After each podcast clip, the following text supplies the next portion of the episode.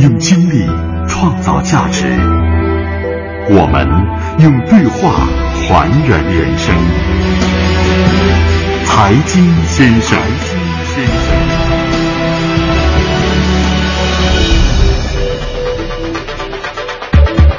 本期嘉宾：信中利国际控股有限公司董事长汪朝勇，对话华泰保险董事长王子木。本期主持华远地产董事长任志强。心理学上研究认为，那些成功人士之所以能够获得成功，往往是因为他们性格里潜藏着一些巨大的不安分的偏执因素。王石五十二岁登顶珠峰，黄怒波为登珠峰冲顶两次，王朝勇组建美洲杯帆船赛中国之队。而王子木为滑雪曾身负重伤。所谓兴趣者志宁，生活方式与工作态度往往异曲同工。赚完钱和生活有什么关系？您做金融，你你都干什么？你先说说吧。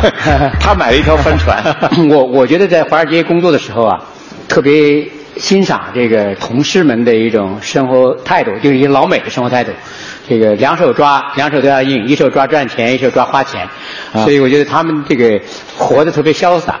那个那时候，你看我到美国去，所有这玩意儿事儿都不会，可是在华尔街工作几年全会，啊，高尔夫、滑雪、划水、出海、帆船、登山，都是这些呃这个网球这些事儿都得会。一方面呢是，他认为这个是生活品质。那下就下了班以后，这些同事都或者周末都是健身房或者是这个球场上就周末球场上见。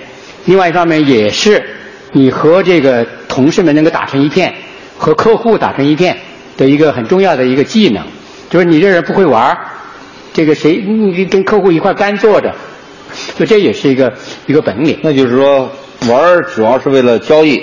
不年轻哎，这年轻的时候就工作的时候是这样。那么到到了现在，就是生活品质了，享受人生啊。其实他我是理解这个常勇说的，就是企业作为作为企业家啊，好多发现他特别爱玩儿，是吧？其实这个爱运动，其实这个运动本身除了增加体魄以外，还增强活力。除了增强活力以外，还挑战自我。它是带有一大挑一定的挑战性。你看，所有企业家玩的呀，都是有点风险的，就适度冒险，其实对人格的培养是有很大好处的。你老冒险把腿儿胳膊都摔折了，值得吗？就我这个滑雪滑了很多年，这个确实是从雪场上被抬回过三次。去年这个跟腱也撞断了，我们公司都来都。都知道了，我说你怎么知道我这跟腱断了呢？他们说任志强说的。第一个微博上爆料了是吧？对呀，就是我们公司给我打电话说领导你怎么这个出事了？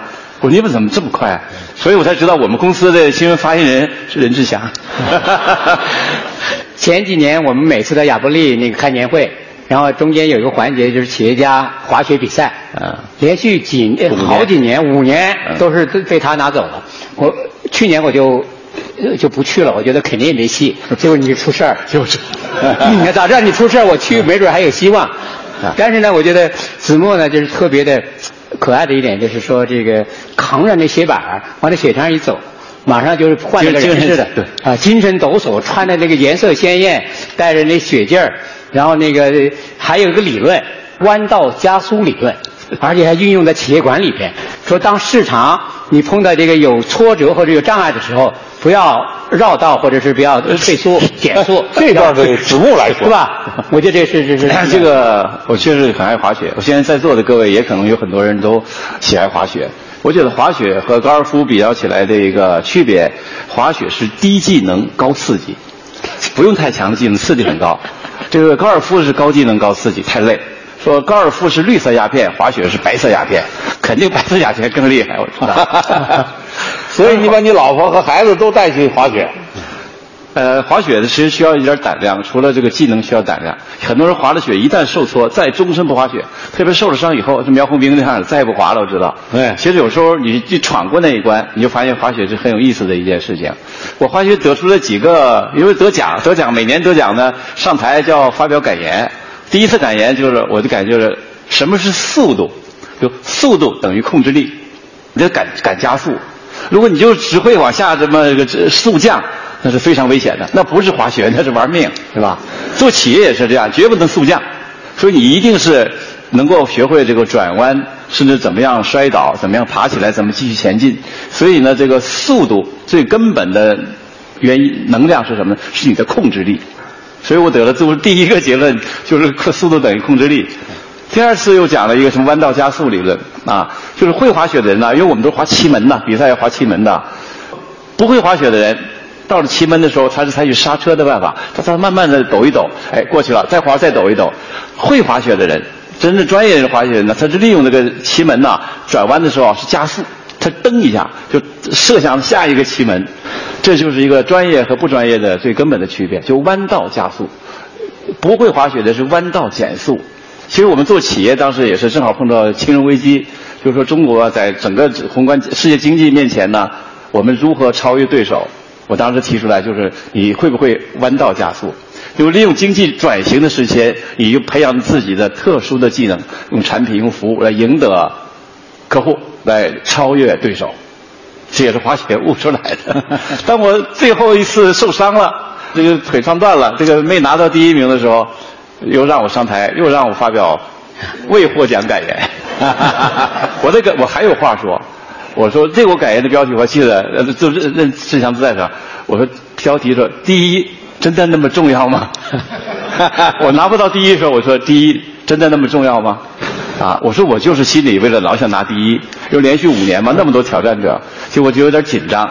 在进入雪道前，赛道之前，和另外一个滑雪高手也从美国回来，跟他们都一样的这个海龟，就俩人撞飞了，把这个跟腱撞断了。就是你想争第一呀，是人的心里都有。但是争第一其实是要付出代价的，身体的代价、精神的代价。其实我们做企业也是这样。当你没有能力、没有条件当第一的时候，你不要去争，啊，你要去争的话，你就要付出代价。物竞天择，适者生存。所以我说第一也没那么重要，都是滑雪悟出来的。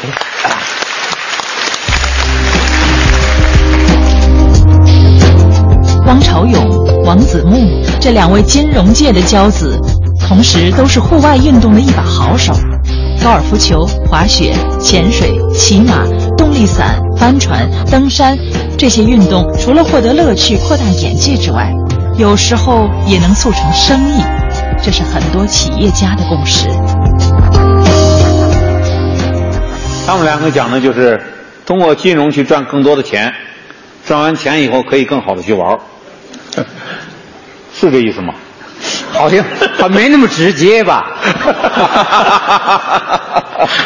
啊，这这是这是副作用啊。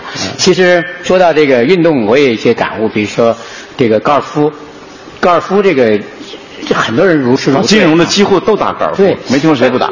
我们不会摔个断胳膊摔断腿不会的。我我第一次摸这摸摸杆的时候，就是在那个当时这个摩根大通。